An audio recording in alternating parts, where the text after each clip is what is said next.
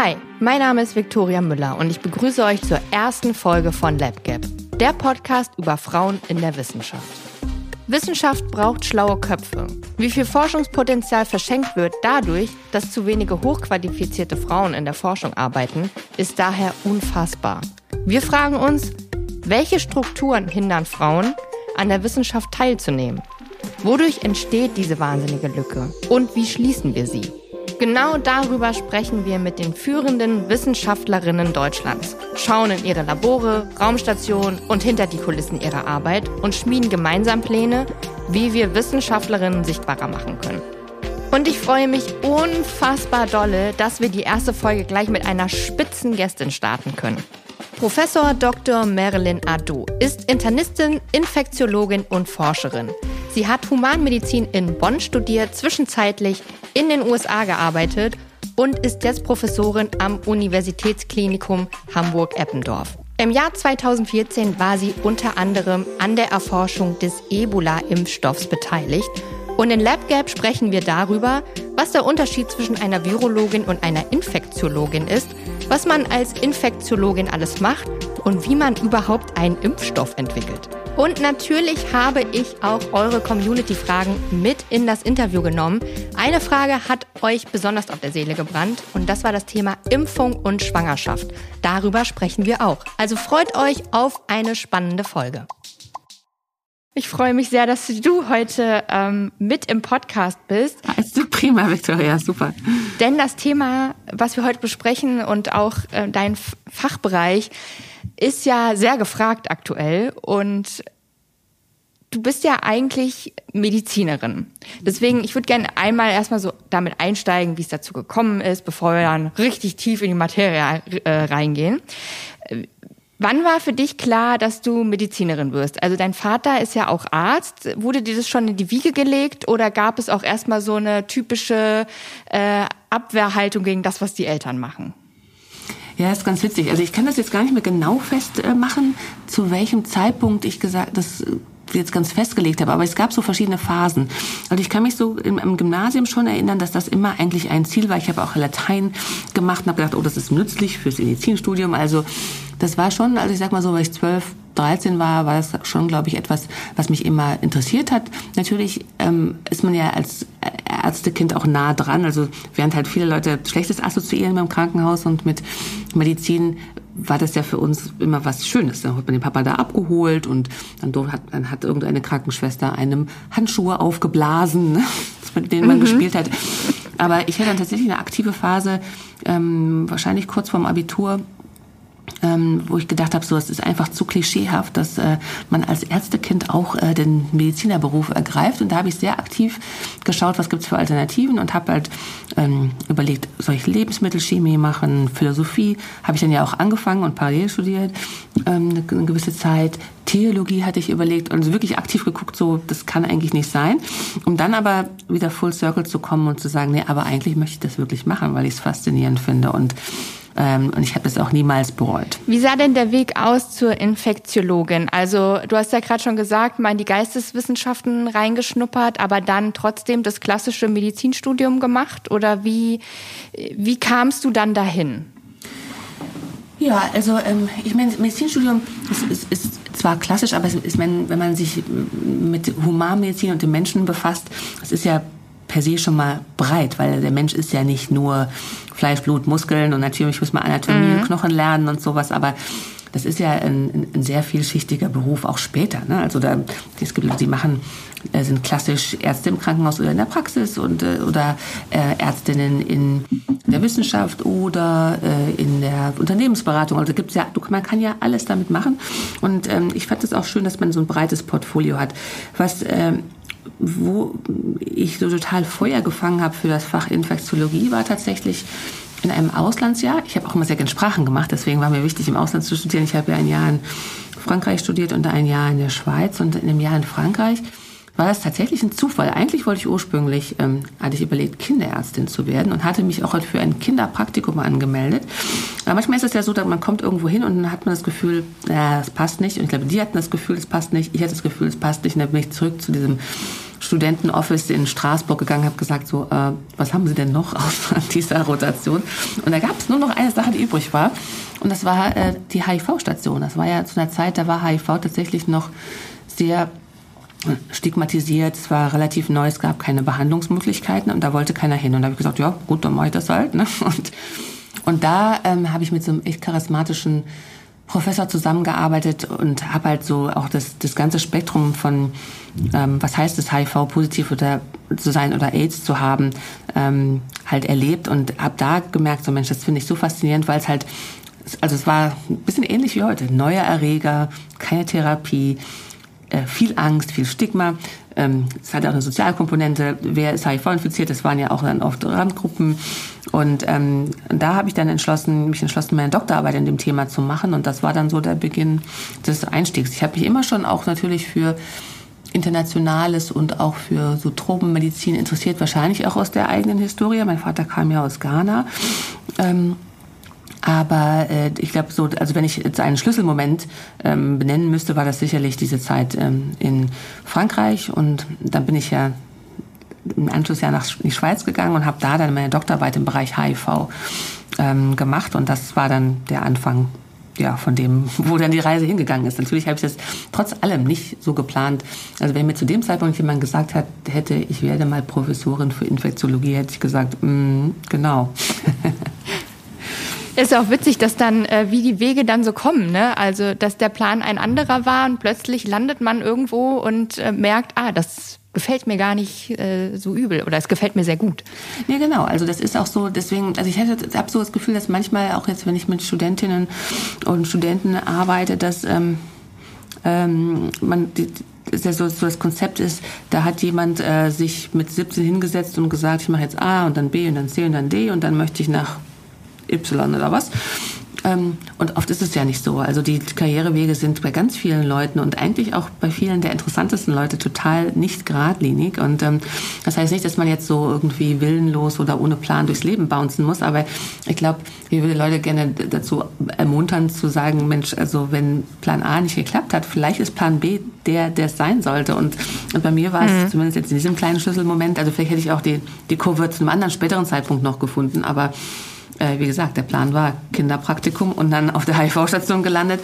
Und ähm, jetzt ist, äh, ist man halt in den, ja, hat das dann quasi das Feuer erleuchtet. Dann, dann es gibt ja einen Unterschied zwischen, ähm, weil praktisch in der Medizin tätig sein oder in die Forschung zu gehen. Wann kam denn der Moment, wo du gesagt hast, okay, ich möchte gerne aktiv in die Forschung gehen? Und soweit ich weiß, machst du ja sogar beides eigentlich, oder? Genau, ich mache beides und das ist mir auch total wichtig. Tatsächlich ähm, hatte ich ja meine erste Berührung mit, mit Forschungsaktivitäten im Rahmen meiner Doktorarbeit in der Schweiz damals und ähm, so sehr ich das Thema spannend fand, muss ich äh, leider sagen, also das hat mich eigentlich abgeturnt. Da hatte ich eine nicht so tolle Erfahrung in der, in der Forschung. Das lag jetzt nicht unbedingt an der Forschung selber, aber ähm, zu dem Zeitpunkt hätte ich jetzt niemals gedacht, dass meine Karriere dann mal als äh, Clinician Scientist sozusagen halt endet. Mhm. Ähm, also es war schon äh, so, dass ich gesagt habe, ich möchte erstmal an die Uni gehen und da halt in einem akademischen Umfeld arbeiten, aber das war, ich war da relativ ergebnisoffen.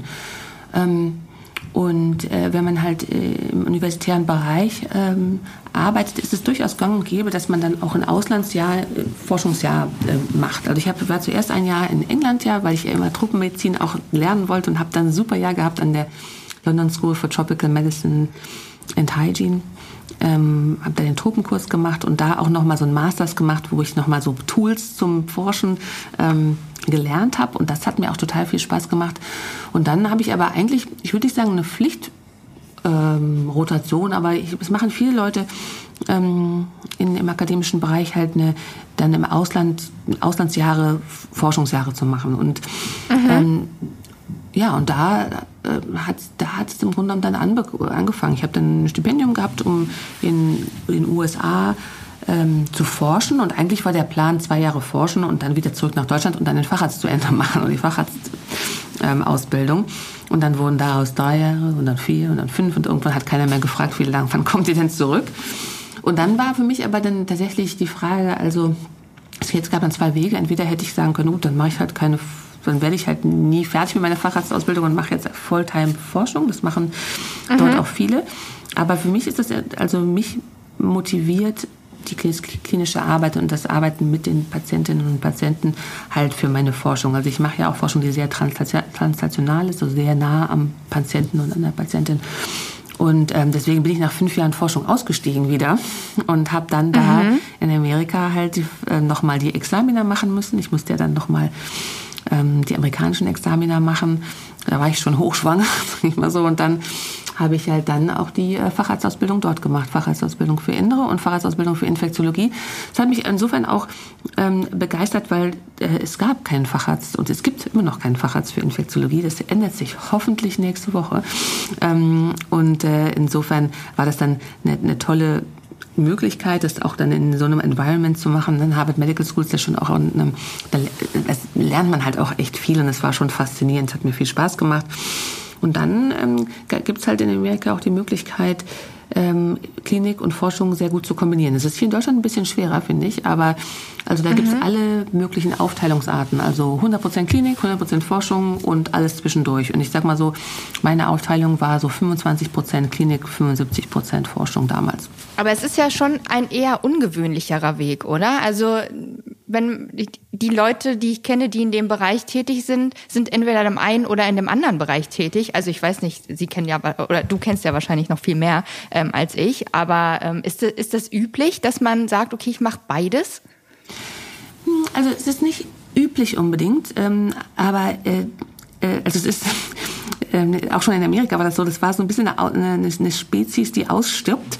Ähm, und deswegen gibt es sehr viele Förderprogramme dafür, weil natürlich jemand, der im, im klinischen Bereich oder noch ganz nah am Patienten ist, der fragt andere wissenschaftliche mhm. Fragen als jemand, der ganz weit weg ist von, von der Bedside. Ne? Es gibt ja diesen Ausdruck vom Bench to Bedside.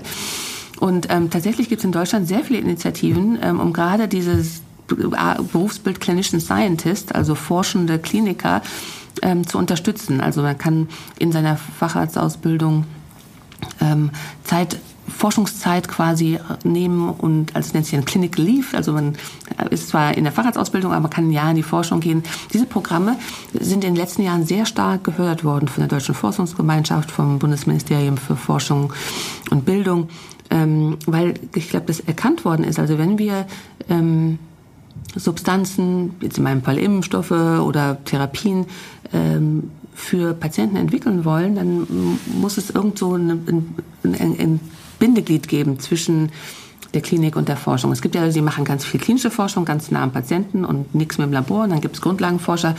Und dieser, der Clinician Scientist oder die Clinician Scientist ähm, ist so ein Bindeglied, äh, um halt dieses from Bench to Bedside halt zu realisieren. Für mich ist es auch eine Motivation. Ich freue mich jedes Mal. Ich mache, also ich bin natürlich jetzt nicht jeden Tag auf Station. Das ist und es ist nicht ein, ganz einfach zu vereinbaren. Das System in Deutschland ist ein bisschen anders.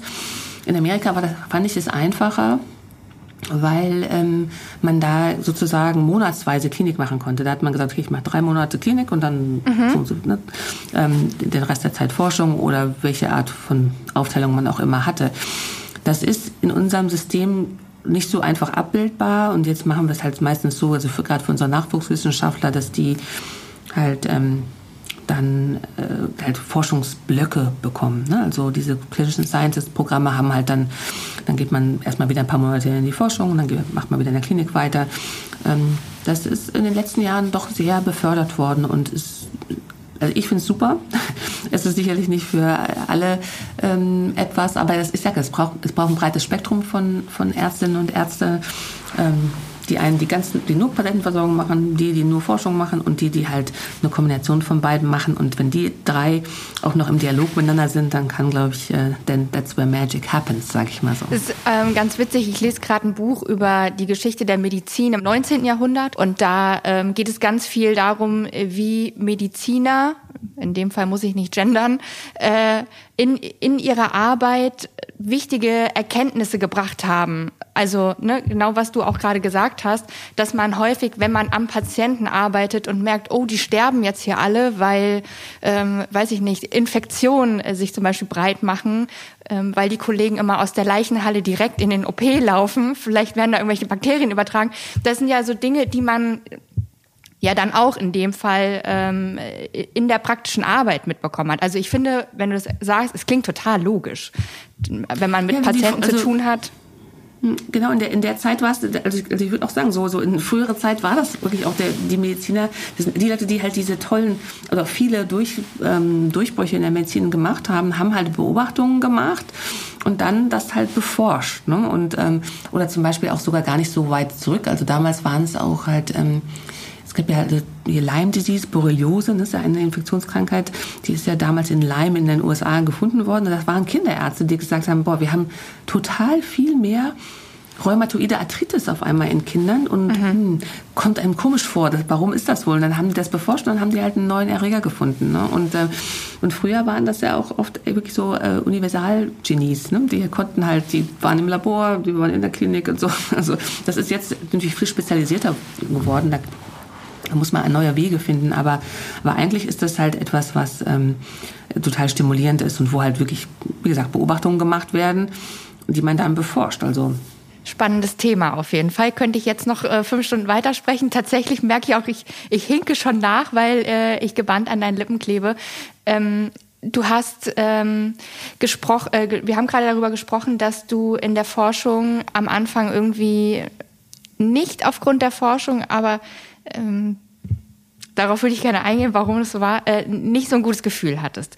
Ähm, hast du in dem Kontext oder in einem anderen Kontext schon mal erfahren, dass du dich besonders beweisen musstest oder dass männliche Kollegen dir versucht haben, was abzusprechen und oder irgendwie eine Art von Diskriminierung erfahren? Ich habe das also so bewusst habe ich nie das Gefühl gehabt, so ähm, dass ich direkt benachteiligt wurde. Ne? Also ich glaube, mein Leben halt grundsätzlich in einer ähm, in der Welt, wo halt gerade im medizinischen Bereich alle Ordinarien, also es gibt immer noch heute auch heute in Hamburg es gibt weniger als 30 Prozent Professorinnen, aber ich habe mich jetzt nicht ähm, aktiv da ausgebremst gefühlt. Ich habe es auch also zumindest nie offen. Ne? Das hat auch nie jemand ähm, offen gesagt. Aber tatsächlich ähm, und ich weiß weiß nicht, ob das jetzt wegen Gender oder äh, aus anderen, also aus welchen Gründen das gesagt wurde. Aber das war auch ein Schlüssel, Schlüsselmoment für mich. Ähm, ähm, ein, ein Mensch, der sich, den ich auch sehr schätze und immer auch noch sehr schätze, der hatte mir, als ich mich auf ein sehr kompetitives ähm, Stipendium beworben ha, habe, gesagt, das schaffen Sie nie. Ne? Das, also, also ich glaube, er wollte mich vor Enttäuschung bewahren, aber mhm. das hat irgendwas in mir so. Ich habe hab, hab nicht gefragt, warum sagen Sie das eigentlich? Ne? Das war, weil ich immer so, weil ich so baff war. Und vielleicht kann das sein, dass es ähm, aus, aus dem äh, Grund so war. Ähm, aber das hat mich eher motiviert zu sagen, also nicht jetzt bösartig, dir zeige ich es jetzt, sondern so, das wollen wir doch mal sehen. Also ich möchte zumindest es probiert haben und dann habe ich dann diese Förderung ja bekommen. Also äh, das, deswegen ähm, würde ich sagen, man muss halt wirklich, man darf sich nicht ähm, abbringen lassen vom Weg. Ne? Also da wird es Leute geben, die einem Stein in den Weg legen, bösartig oder nicht. Ne? Ähm, ja. Allerdings habe ich mich auch auf äh, Stipendien beworben. Da habe ich im Nachhinein überlegt, ob das Profil, das ich habe, da nicht gut reingepasst hat. Ne? Also, mhm. ähm, weil, also mit Migrationshintergrund und, und Frau, äh, weil es eine sehr traditionelle Organisation ist. Ich möchte jetzt den Namen nicht sagen, aber das habe ich, da habe ich mir tatsächlich, habe ich mich gefragt, ob Deutschland noch nicht ready war für mhm. ähm, eine farbige Frau in diesem Programm. Aber, äh, aber das, wie gesagt, ähm, das hat jetzt insgesamt habe ich das nicht so erfahren. Ich habe natürlich jetzt auch einen Großteil meiner, meiner Karriere dann 14 Jahre in Amerika verbracht. Die haben ja auch ein, ein Gender-Problem und ein, auch ein, ähm, ein ähm, sag mal so eine Herausforderung mit ähm, mit nicht genug Diversity. Und da habe ich es fast eher andersrum erlebt, dass halt ähm, man irgendwie gedacht hat, super, sie sind eine Frau und sie haben Migrationshintergrund. Jetzt ähm, äh, wurde man mhm. da besonders gefördert. Ne? Also, nee, also das kann ich tatsächlich für meinen eigenen Weg nicht, nicht so sehen. Ist ja auch ganz spannend. Also ähm, die Frage wird tatsächlich ganz unterschiedlich beantwortet, was vielleicht auch an den verschiedenen Fachbereichen liegt. Also vielleicht ist die Medizin da auch einfach anders als ein technischer Beruf, dass ähm, Frauen da einfach viel mehr stattfinden auch. Ja, also auf jeden Fall. Ne? Also ich meine, ich rede jetzt nicht von Maschinenbau in Aachen oder so. Ne? Das ist sicherlich nochmal was anderes, ähm, weil tatsächlich fangen ja mehr Medizin, Medizinerinnen oder Studentinnen an, Medizin zu studieren. Und das Problem mhm. ist, dass wir halt mit 60 Prozent, 65 Prozent Frauen anfangen und dann aber am Ende halt bei B3-Professuren, da wo ich jetzt bin, sind es halt nur noch 25 Prozent. Und da müssen wir uns halt dringend drum kümmern. Warum gehen wir von 65 äh, Prozent beim Studienbeginn und Ende Ende wahrscheinlich auch noch. Und bei Doktorarbeiten ist es, glaube ich, 60 Prozent, die Doktorarbeiten machen. Und dann äh, kommen bei Oberärztinnen kommt fast nichts mehr nichts mehr an. Mhm. Und das ist natürlich, ähm, weil es äh, halt eine Herausforderung ist, gerade dieses das, das Thema Beruf und ähm, Familie zu vereinbaren. Und da gibt es hat Deutschland halt auch echt einen weiten Weg vor sich. Ne? Das, da kann man, das hat halt auch die Corona-Pandemie nochmal deutlich gemacht wo halt unsere Schwachstellen sind. Und ich glaube, wir haben schon großen, wir sind schon ein Stück weit gekommen, aber äh, da müssen wir halt noch weiter dran arbeiten. Deswegen, ich glaube, in der Medizin ist es nochmal ganz anders. Da sind einfach viel mehr Frauen unterwegs. Aber Frauen in Leitungspositionen halt wirklich nicht so viele. Wenn ich mir überlege, wie viele Klinikdirektorinnen wir haben, sind nicht viele. Ne? Also es sind, mhm. glaube ich, jetzt mal wir haben zwar auch ähm, eine Universität, also in einer Universität oder Fakultät steht ja immer eine, ein Dekan oder eine Dekanin vor und wir haben eine Dekanin, also wir haben schon ganz viel Sichtbares und das ist auch ganz toll. Aber ähm, wie gesagt, wenn wir uns die die Anzahl der Professorinnen angucken, dann sind es halt trotzdem noch unter 30 Prozent. Und deswegen habe ich halt auch immer so ein bisschen irritiert reagiert, wenn Leute gesagt haben, so, ah, eine Corona-Pandemie, warum sind denn da so wenig Expertinnen? Ähm, also die Expertinnen, Experten sind ja ähm, oft berufene Professorinnen und Professorinnen gewesen. Und wenn es halt mhm. nur äh, weniger als 30 Prozent gibt, dann ist das, reflektiert es einfach, wie momentan die Gesellschaft noch ist. Klar, man kann sagen, ja, dann sollen wir doch bewusst wenigstens 50-50 einladen. Und das ist auch sicherlich eine Initiative. Aber diese 20 bis 30 Prozent, die müssen in jedem Gremium sitzen. Ne? Also die, die, dann sollen ja alle Komitees paritätisch besetzt sein und, äh, und diese viel, wenigen Frauen sollen dann auch überall noch drin sitzen. Und so deswegen, das, ähm, äh, da ist wirklich ist noch viel zu tun. Corona-Pandemie ähm, ist das, äh, das richtige Stichwort an der Stelle. Ich würde gerne mal mehr darüber sprechen, was du denn jetzt so konkret machst. Erstmal ähm, kommt es ja häufig zu Verwirrung zwischen dem Wort Infektiologin und manche bezeichnen dich ja fälschlicherweise als Virologin. Kannst du vielleicht an der Stelle mal für uns Laien erklären, was der Unterschied ist?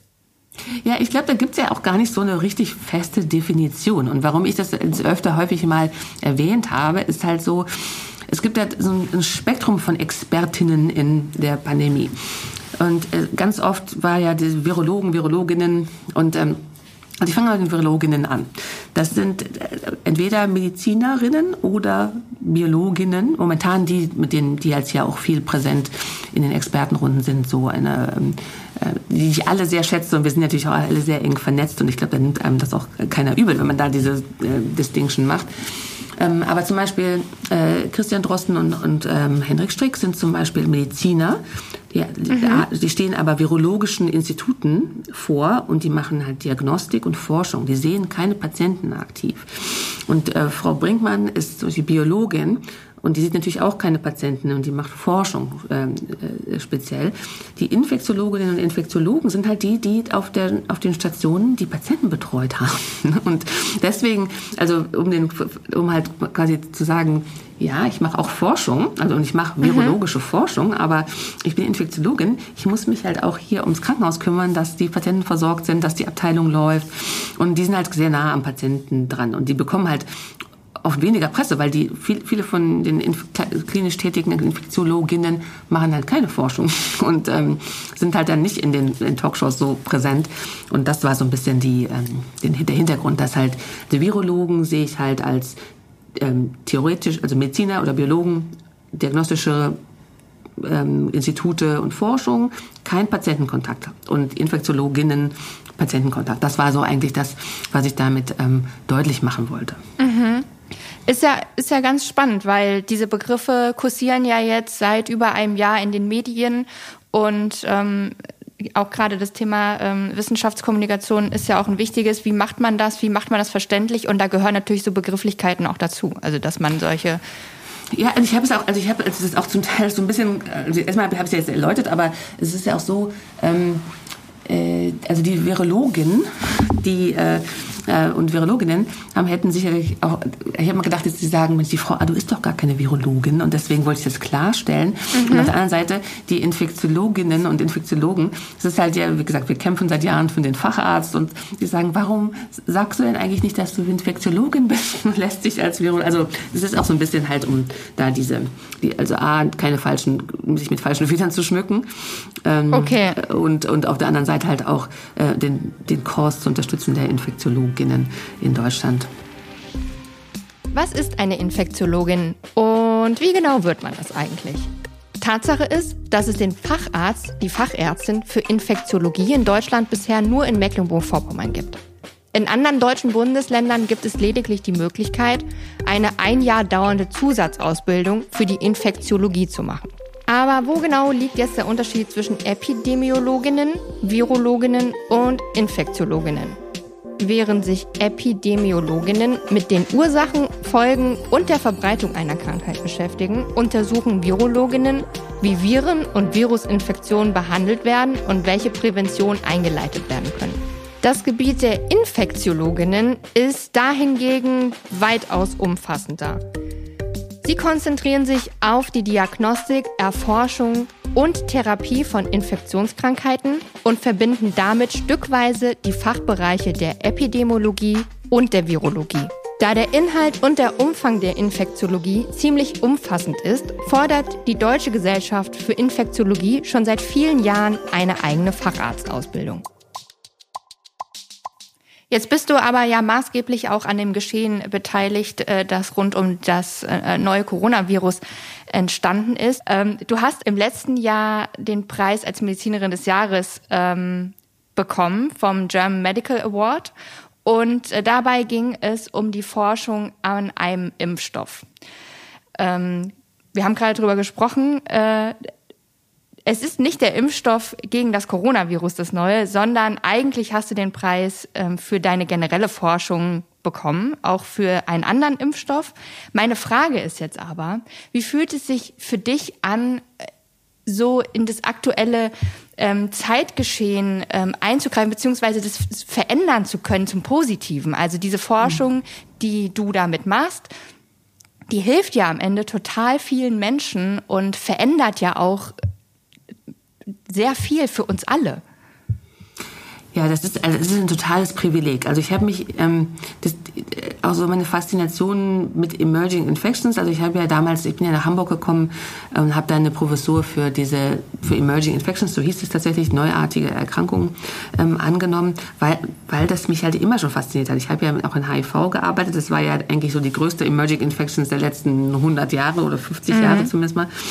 Und ähm, und das fand ich immer schon total spannend, am so am Puls der Zeit zu sein. Halt, das ist ja so Pionierarbeit, zu gucken, das, so, das, wir wissen nichts über diese Erreger und da einen Beitrag zu leisten zu dürfen, den Erreger zu verstehen, die Krankheit zu verstehen und dann auch vielleicht auch noch äh, Therapie, wir haben ja auch Therapiestudien gemacht hier, oder, oder halt Impfstoffe zu entwickeln.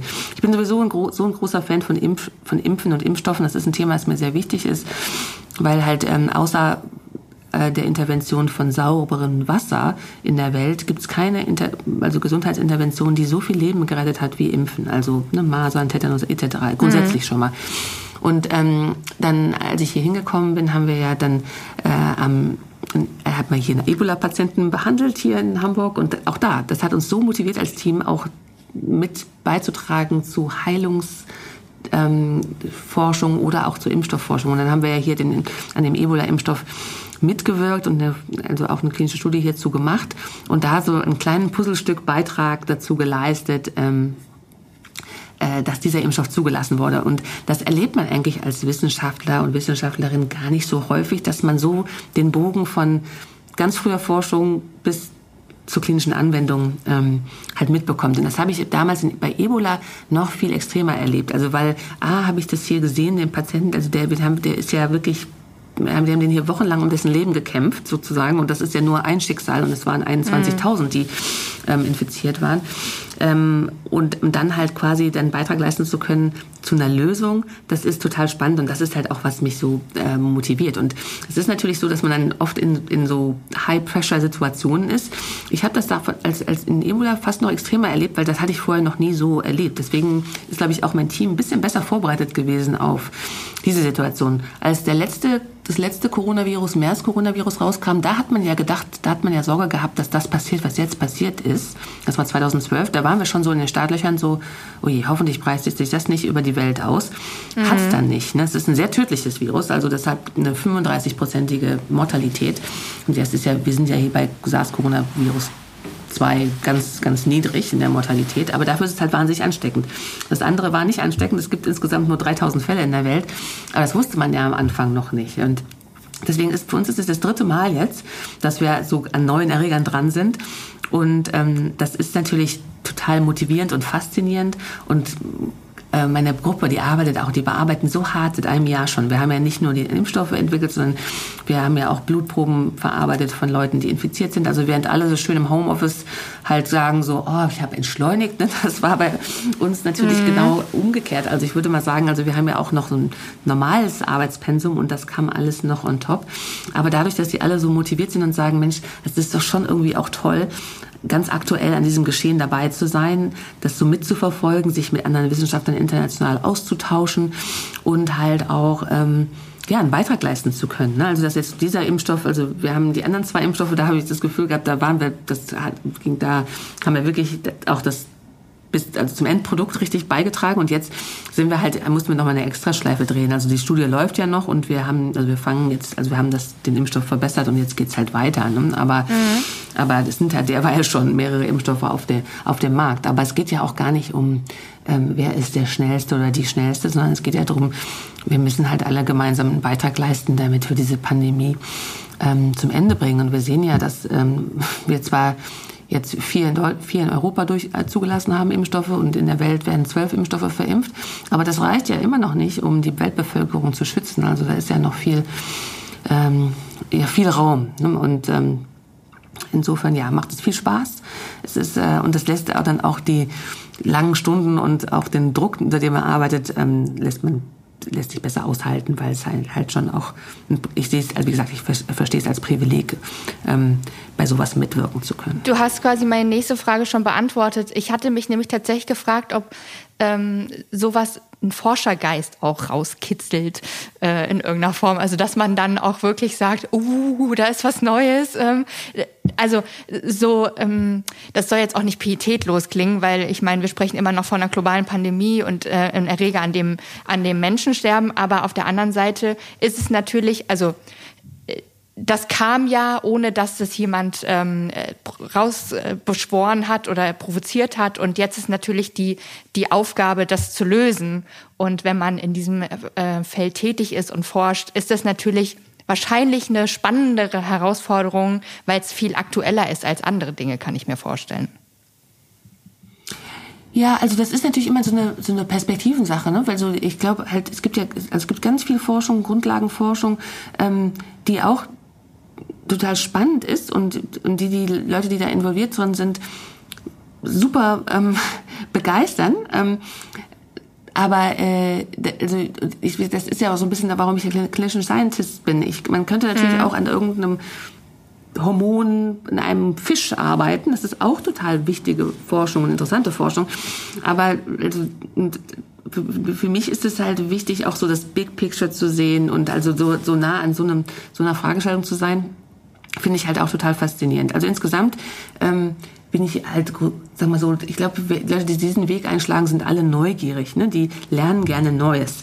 Und ich lerne total gerne Neues. Und das ist natürlich, wenn es noch gar keine Informationen gibt über etwas, ähm, dann ist das natürlich jeden Baustein, den man da erarbeitet, denkt man so, ach guck mal, siehst du mal, so sieht die Immunantwort aus. Und, ähm, oder auch jetzt hier die Therapien, wir haben bei Therapiestudien mitgemacht, ne, was, welches Medikament hilft. Und dann sieht man, naja, das sah ganz vielversprechend aus, aber eigentlich hat es nicht so viel gebracht. Das ist total spannend. Ja. Ich würde gerne mal über das Thema ähm, Impfstoffentwicklung sprechen. Ähm, du warst ja auch schon ähm, beteiligt, hast du auch gesagt, an ähm, der Erforschung eines Ebola-Impfstoffs und jetzt ja auch äh, im Rahmen der neuen Corona-Pandemie ja auch ähm, sitzt ja auch an einem Impfstoff, dein Team und du. Und wie sieht es aus? Also ich frage jetzt vor allen Dingen für Menschen, die jetzt davon mitbekommen, es gibt jetzt einen Impfstoff, sich vielleicht auch fragen, Hä, warum geht denn das jetzt plötzlich so schnell? Warum dauert das normalerweise so lange? Also vielleicht kannst du mal ähm, die Arbeit ähm, erklären, was ihr da genau macht und am spezifischen Beispiel jetzt auch Corona-Pandemie, warum geht es so schnell? Ja, genau. Also ich glaube, das ist ja, du hast eben schon angesprochen, also Wissenschaftskommunikation und die Kommunikation in der Pandemie war sicherlich eine Herausforderung. Und ich glaube, viele Verunsicherung ist dadurch gekommen, dass die Leute nicht richtig mitgenommen wurden oder halt in dem in der Infodemie nicht die richtigen Messages bekommen haben. Ne? Also und da sind natürlich dann gehen dann die Alarmglocken an und sagen so, es geht so schnell mhm. wie nie. Und dann denkt man so, naja, doch sonst immer zehn Jahre gebraucht. Also auch diese Impfstoffentwicklung ist natürlich nicht ein Salto rückwärts aus dem Stand gewesen. Ja, die baut auf aus auf, auf Resultaten, die über Jahrzehnte erarbeitet wurden. Es wäre ja schade, wenn wir immer noch genauso Impfstoffe machen würden wie 1905. Und ähm, da gibt es Impfstoffe, die haben 100 Jahre gebraucht, bis man ähm, äh, da, da einen Impfstoff mhm. bekommen hat. Und es gibt auch welche, da gibt es immer noch keinen Impfstoff für, ne? obwohl wir da schon seit 30 Jahren dran arbeiten. Das sind natürlich auch, äh, man, liegt manchmal an dem Erreger. Zum Beispiel ist es viel schwieriger für HIV oder Tuberkulose einen Impfstoff zu machen, weil da gibt es ja keine natürliche Immunität. Also es gibt niemanden, der HIV ausheilt. Oder es gibt eine Person in der Welt, die das mit sehr viel künstlicher Zufuhr geschafft hat.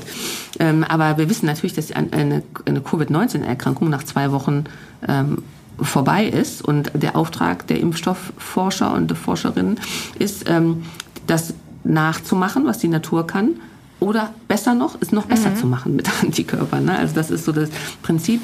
Und tatsächlich hat die Ebola-Impfstoffentwicklung da total viel ähm, Impulse gegeben für die jetzige Impfstoffentwicklung. Weil da war man nämlich da und hatte keine Therapie, keine Diagnostik und keine Impfstoffe. Und da hat die WHO gesagt, äh, Leute, das kann nicht nochmal so passieren. Ähm, hat dann einen Expertenrat ähm, einberufen und gesagt, so, ihr sagt uns jetzt bitte mal, ähm, eure Einschätzung, welche sind die Erreger, die später mal Pandemien oder Epidemien machen können und haben dann so eine Liste so von ungefähr zwischen acht und zehn Erregern gehabt. Dies wird jedes Jahr neu gemacht, diese Liste. Und da standen Sachen drauf wie Ebola und Marburg-Virus, so hämorrhagische Fieber, das ist ja seltener, aber auch SARS und MERS, das andere Coronavirus standen drauf. Und eine Disease X. Disease X ist halt die Erkrankung, die wir noch nicht kennen. Und tatsächlich ist ja jetzt Covid-19 diese Disease X. Und wir können endlich uns glücklich schätzen, dass diese Disease X nicht irgendwas ein neues HIV ist, das wir nicht kennen, sondern das gehört ja zur gleichen Familie wie SARS und MERS. Das heißt, wir konnten auf SARS-Impfstoffentwicklung, da gab es ja auch eine Impfstoffentwicklung, mhm. die dann nicht weitergegangen ist, und, und vor allem auf die MERS-Impfstoffentwicklung äh, da äh, drauf aufbauen. Und zum Beispiel, also wir haben letztes Jahr, und, und ich komme gerade von der ersten Impfung eines neuen MERS-Impfstoffs, haben wir gerade jetzt hier heute gemacht tatsächlich, aber wir haben letzten Jahr auch schon über einen MERS-Impfstoff äh, publiziert mit der Gruppe von Oxford. Und die Oxford-Gruppe hat den gleichen äh, Impfstoff, den die für MERS entwickelt haben, das ist ja so eine Bausteintechnologie, genommen und hat da ähm, das Spike-Antigen von einem neuen Erreger reingebaut und konnte jetzt halt ganz schnell ähm, auch auf diese Situation reagieren. Und diese Oxford-Gruppe ist der AstraZeneca-Impfstoff. Ja, also das ist, die haben quasi aus dem Entwicklungsprogramm für MERS gesagt, super, das können wir jetzt anpassen und jetzt geht es halt schneller. Da konnte man halt ganz viel Zeit gewinnen. Dann gab es halt auch ähm, Finanzierungsinitiativen, CEPI, die Coalition for Epidemic Preparedness äh, Innovation, wo auch ähm, die deutsche Regierung mit einzahlt. Die haben halt ganz früh jetzt Förderung gegeben für diese Impfstoffplattform und gesagt, wir müssen da jetzt schnell rein investieren. Also es gab schnelle Förderung, frühe Förderung. Man konnte aufsetzen auf schon ähm, auf, auf Programme, die schon laufen für andere Entwicklungen. Also das, wie gesagt, ist, also eigentlich könnte man sagen, es geht mindestens seit 2014 mhm. geht diese Entwicklung schon. Also es ist nicht, dass es nur Monate sind, sondern wir sehen jetzt, wir tragen jetzt die Ernte ein von halt einer Entwicklung, die schon ganz lange da ist. Und diese, zum Beispiel die mRNA-Technologie, das ist neu neu für Impfstoffe, aber das ist nicht neu in der Medizin. Da arbeitet die auch schon seit 20 Jahren dran und da hat halt, das ist quasi die, das sind die Früchte von öffentlicher Förderung vor, vor 20 Jahren, die dann nach Mainz gegangen ist und wo sich dann halt eine Firma rausgegründet hat, BioNTech, und die halt jetzt dann die Technologie zur richtigen Zeit am richtigen Ort hatte. Ne? Also deswegen, also das ist, glaube ich, wichtig zu verstehen. Und dann hat man noch, das hat man dem Ebola angefangen, vor allem die regulatorischen Prozesse. Das war früher auch ein anderes Verfahren. Das hat sehr lange gedauert. Also man musste erstmal alle Daten sammeln und dann einreichen und dann dauerte es lange, das zu begutachten. Jetzt gibt es halt ein Rolling Review. Das heißt, sobald die Daten ähm, zur Verfügung stehen, können die eingereicht werden. Die Leute können halt dann quasi parallel arbeiten, anstatt immer mhm. halt hintereinander. Ne?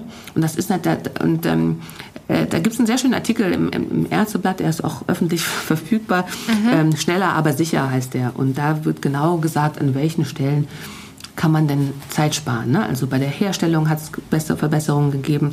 Also unsere Technologien entwickeln sich ja zum Glück.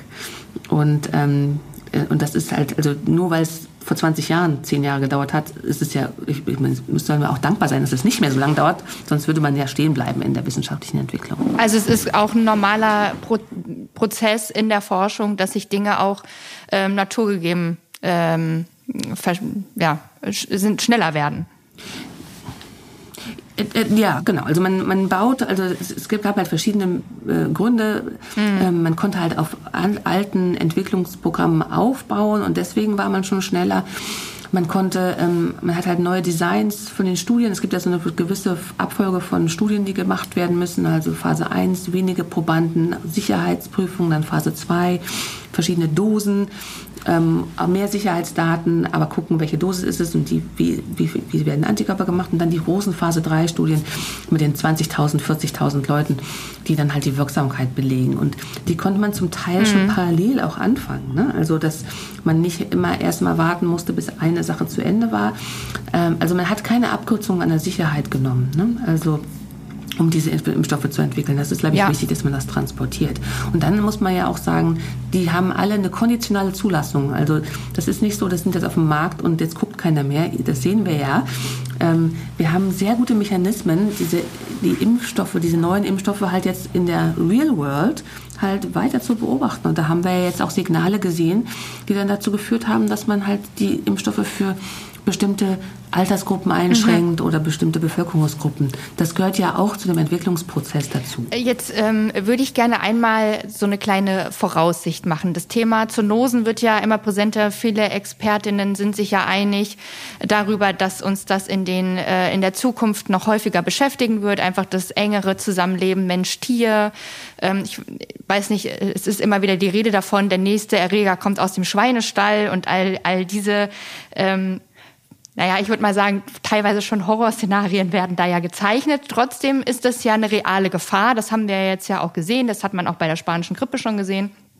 Ähm, wie sehen Sie solche oder nee, nee, wie siehst du solche Prognosen ähm, so aus deinem Schwerpunkt heraus? Kommt da künftig mehr Arbeit auf euch zu oder ähm, ist das etwas, was äh, sowieso in der Geschichte der Menschheit immer wieder in regelmäßigen Abständen passiert ist?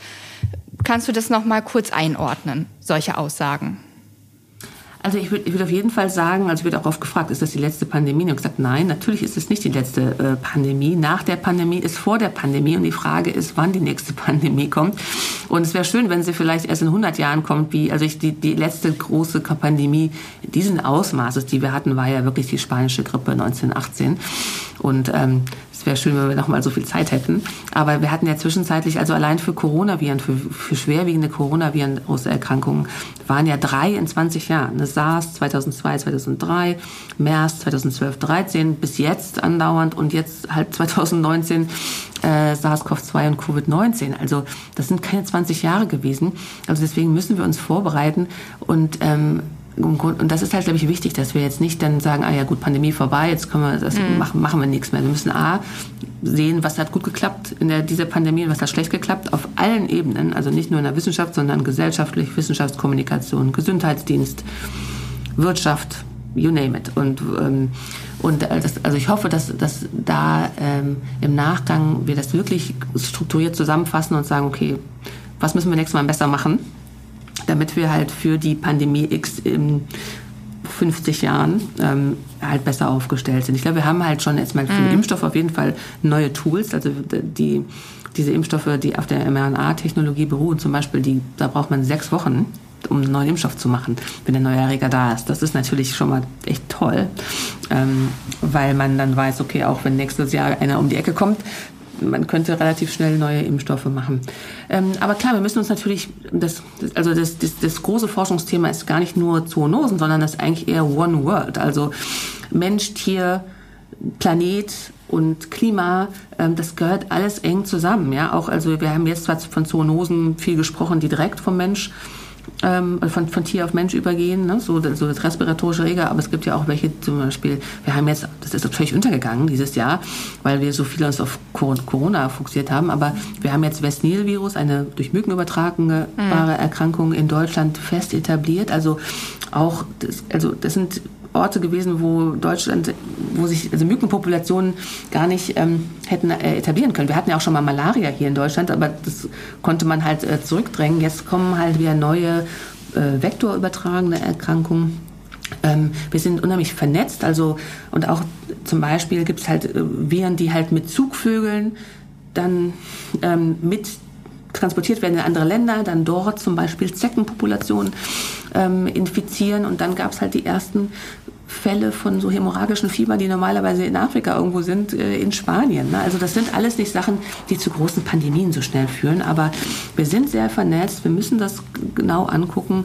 Klima- und Erderwärmung lässt halt das, den Habitat von Tieren, aber auch Vektoren halt ähm, sich auf andere geografische ähm, Regionen ähm, ausbreiten. Mhm. Also äh, das ist sicherlich etwas, was wir genau anschauen müssen. Ne? Und wie gehen wir mit unserer Welt um, mit Klima, Mensch-Tier, äh, Rodung von ähm, Rainforest, ne, also Regen, dann, das, dann wir, wir bewegen uns viel näher an die Habitats von solchen Tieren halt dran. Bei Zoonosen, das muss man sagen, also im Gegensatz zu Masern. Bei Masern zum Beispiel, Masern ist eine Erkrankung, da ist der Mensch das einzige Reservoir. Und bei Polio zum Beispiel auch, deswegen konnten wir Polio ausrotten. Ähm, Erkrankungen, wo Tiere auch ein Reservoir sind, die sind viel schwerer auszurotten. Ne? Also warum SARS weggegangen ist, weiß kein Mensch, aber ansonsten äh, kann es aus dem Tierreich ja immer wieder kommen. Ne? Also äh, das, da, da muss man sicherlich ähm, ja, also Forschung rein investieren und auch die mhm. Gesellschaft darauf vorbereiten. Ich würde jetzt einfach auch ähm, in den letzten äh, oder zu unserem letzten Interviewpunkt springen. Und zwar würde ich gerne noch mal kurz über Vorbilder sprechen. Hattest du irgendwelche Vorbilder in deiner Kindheit, Jugend oder auch während deiner ähm, Laufbahn jetzt, wo du sagst, da habe ich immer hochgeblickt oder das hat mich inspiriert, das zu machen. Das fand ich total spannend. Gab es da Pers Personen, Persönlichkeiten?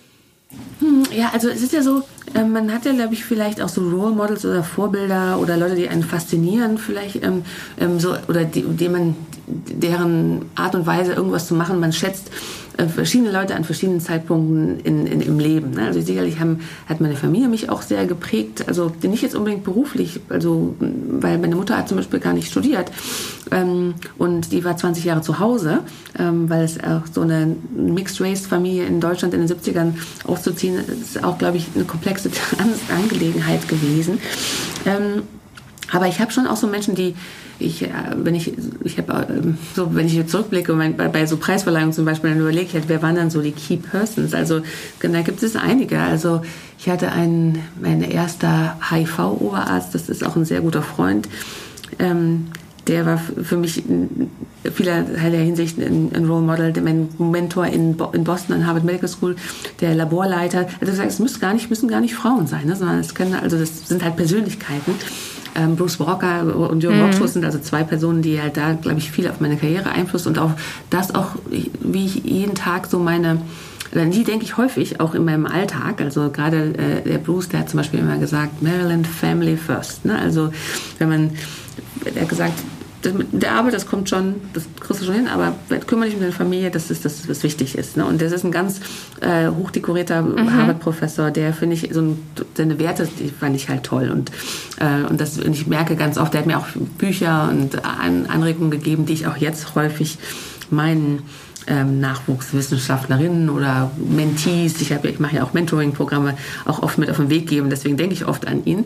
Aber ich habe natürlich auch, als ich dann meine, als meine Kinder klein waren und ähm, halt so zwischen Klinik, Forschung und zu Hause, das war eine Herausforderung oft. Und da gibt es also wirklich, da gibt es viele Tage. Es gab auch Wochen, da war jeder zweite Tag ein Tag, wo ich gesagt habe, ich schmeiße alles.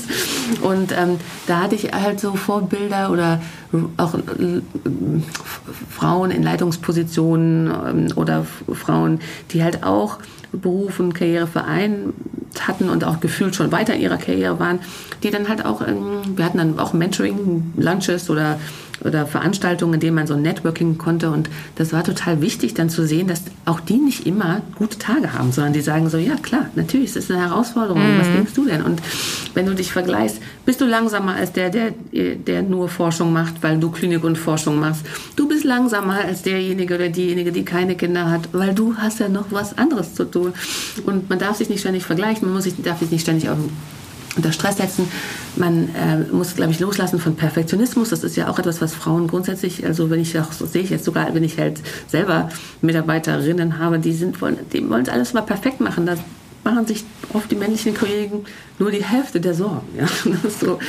Ähm, und also ich hatte da auch äh, wirklich tolle Ärztinnen und Wissenschaftlerinnen in den Staaten, die dann gesagt haben, ja, das ist, ähm, ihr müsst Geduld mit euch haben, ihr dürft nicht so hart mit euch sein. Und natürlich gibt es Tage, da fallen alle mhm. Teller runter, da müsst ihr die Scherben zusammenkehren und am nächsten Tag geht es weiter. Ne? So, ähm, also da gab es verschiedene Personen, verschiedenen Zeiten die da äh, Einfluss genommen haben. Und das ist auch wichtig, glaube ich. Ich habe ähm, im Vorfeld Fragen aus meiner Community eingesammelt. Ich habe erzählt, mhm. dass wir heute sprechen und ähm, da sind sehr, sehr viele Fragen eingetrudelt. Sehr oft die gleichen Fragen, die ich geklustert habe und drei würde ich dir gerne stellen.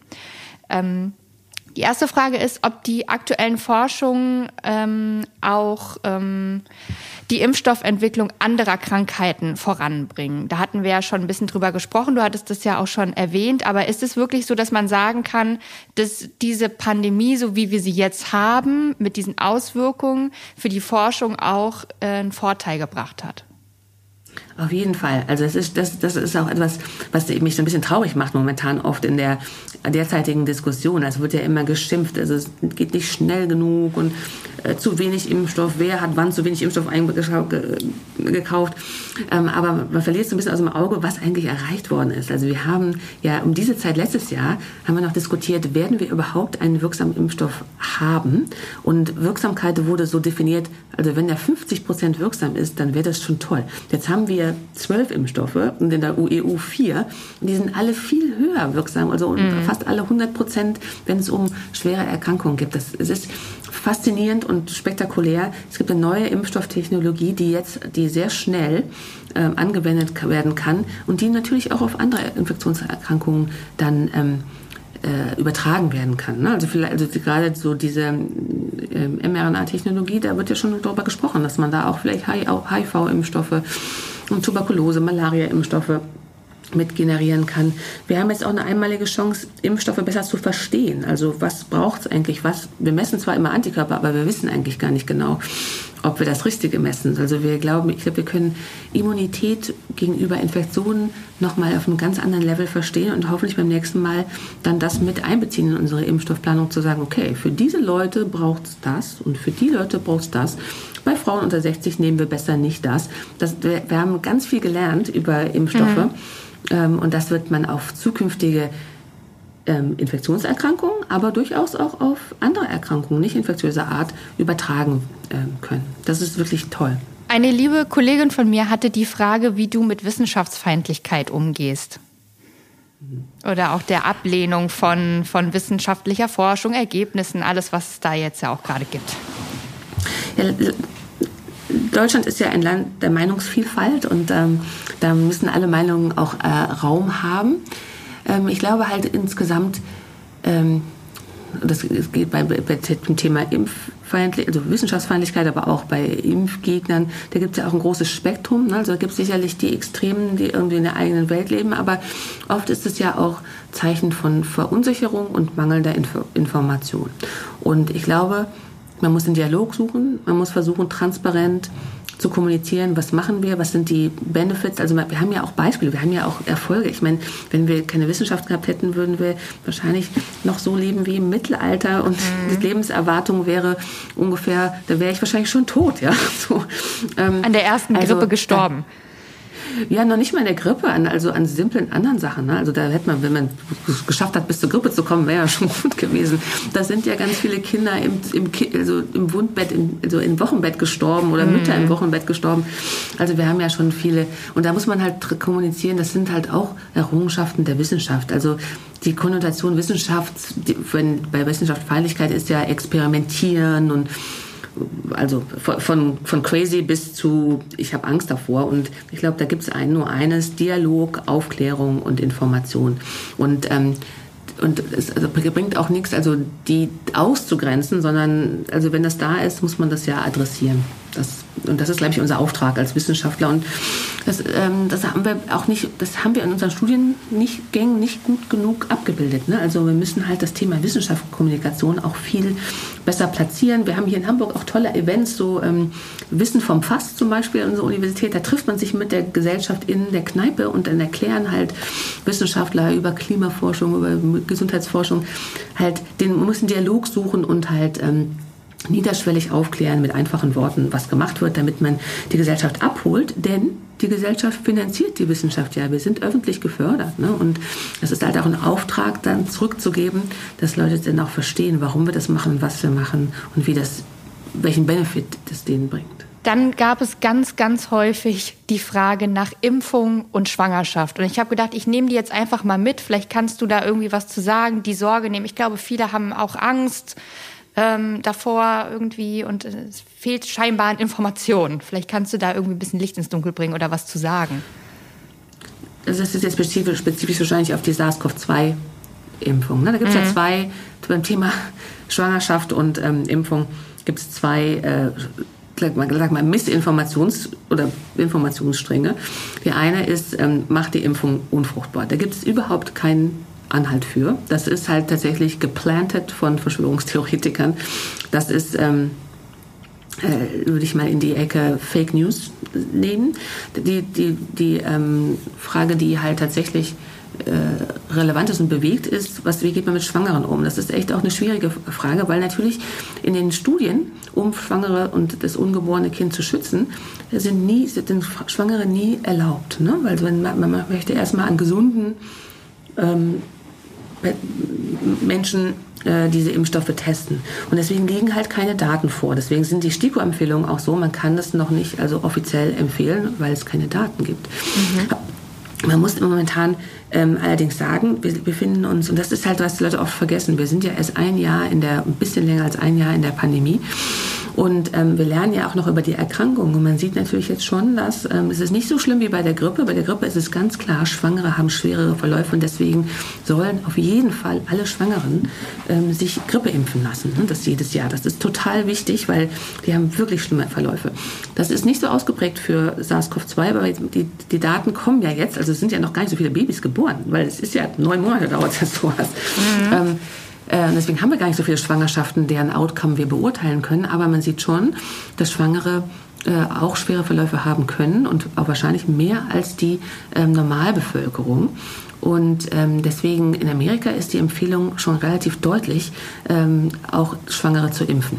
Auch ohne, dass es Studien speziell dazu jetzt gibt. Die Studien laufen und wenn ich jetzt gefragt werde, ich werde auch oft gefragt, äh, wie also von Mitarbeiterinnen, und äh, ich, sage, ich sage halt, es gibt keine Daten. Wenn, erstes Trimester, Trimester ist für mich immer noch so ein sehr vulnerables, da würde ich jetzt, da würde ich sagen, im ersten Trimester nein. Aber wenn man später in der Schwangerschaft ist, ähm, würde ich die Impfung empfehlen. Also wenn ich es wäre. Das ist ja keine offizielle STIKO-Empfehlung, aber die Daten die Risiko, es ist immer eine Risiko-Nutzen-Abwägung und ähm, wir haben halt auch hier auf der, auf der Station Schwangere schon gehabt, die dann frühzeitige Entbindung hatten. Wir haben Schwangere auf der, an der ECMO gehabt, an dieser Intensivstation. Also ohne den Angst machen zu wollen, ähm, ist die, die Nutzen-Risiko-Bewertung wird sich dahingehend ändern, dass man eine Schwangerschaftsimpfung äh, äh, empfehlen wird, wenn dann mehr Daten da sind. Aber wenn ich das heute entscheiden müsste, und ich habe so auch schon äh, beraten, gibt es durchaus mehr Argumente dafür als dagegen. Und dann hat, hat das Kind wahrscheinlich auch noch den Nestschutz, weil dann hat die Mutter ja Antikörper, die es aufs Baby übertragen kann. Und das ist natürlich, das, deswegen, das ist ja auch etwas zum Beispiel bei der Grippeimpfung, dass das Baby den Schutz hat vor der Grippe. Ne? Und weil Neugeborene wird man nicht impfen können, sehr lange, für eine sehr lange Zeit. Also es werden jetzt sechs Monate alte Babys sind jetzt in Studien, die ähm, Impfungen äh, erhalten und diese Daten werden im Laufe des Jahres zur Verfügung stehen, aber Neugeborene nicht. Vielen, vielen, vielen Dank, dass du die Zeit genommen hast und ähm, sowohl über deinen persönlichen Werdegang gesprochen hast, als auch über deine Arbeit. Das war äh, sehr interessant und ich glaube gerade auch in der aktuellen Situation für viele Leute zum einen spannend zu sehen, äh, wie man in so einen Bereich reinkommt, auch ähm, als Frau sich etablieren kann, aber natürlich auch äh, die, die ähm, aktuellen Geschehnisse, dass du die nochmal mit uns für uns eingeordnet hast. Vielen Dank. Nicht zu danken. Also es hat mir viel Spaß gemacht und bis ein anderes Mal. Dankeschön. Tschüss. LabGap ist eine Produktion von Edition F, Redaktion Viktoria Müller, Maria Medunski, Anne-Kathrin Heyer, Carmen Maywald und Mona Siegers. Ton und Schnitt Elmar Weiland.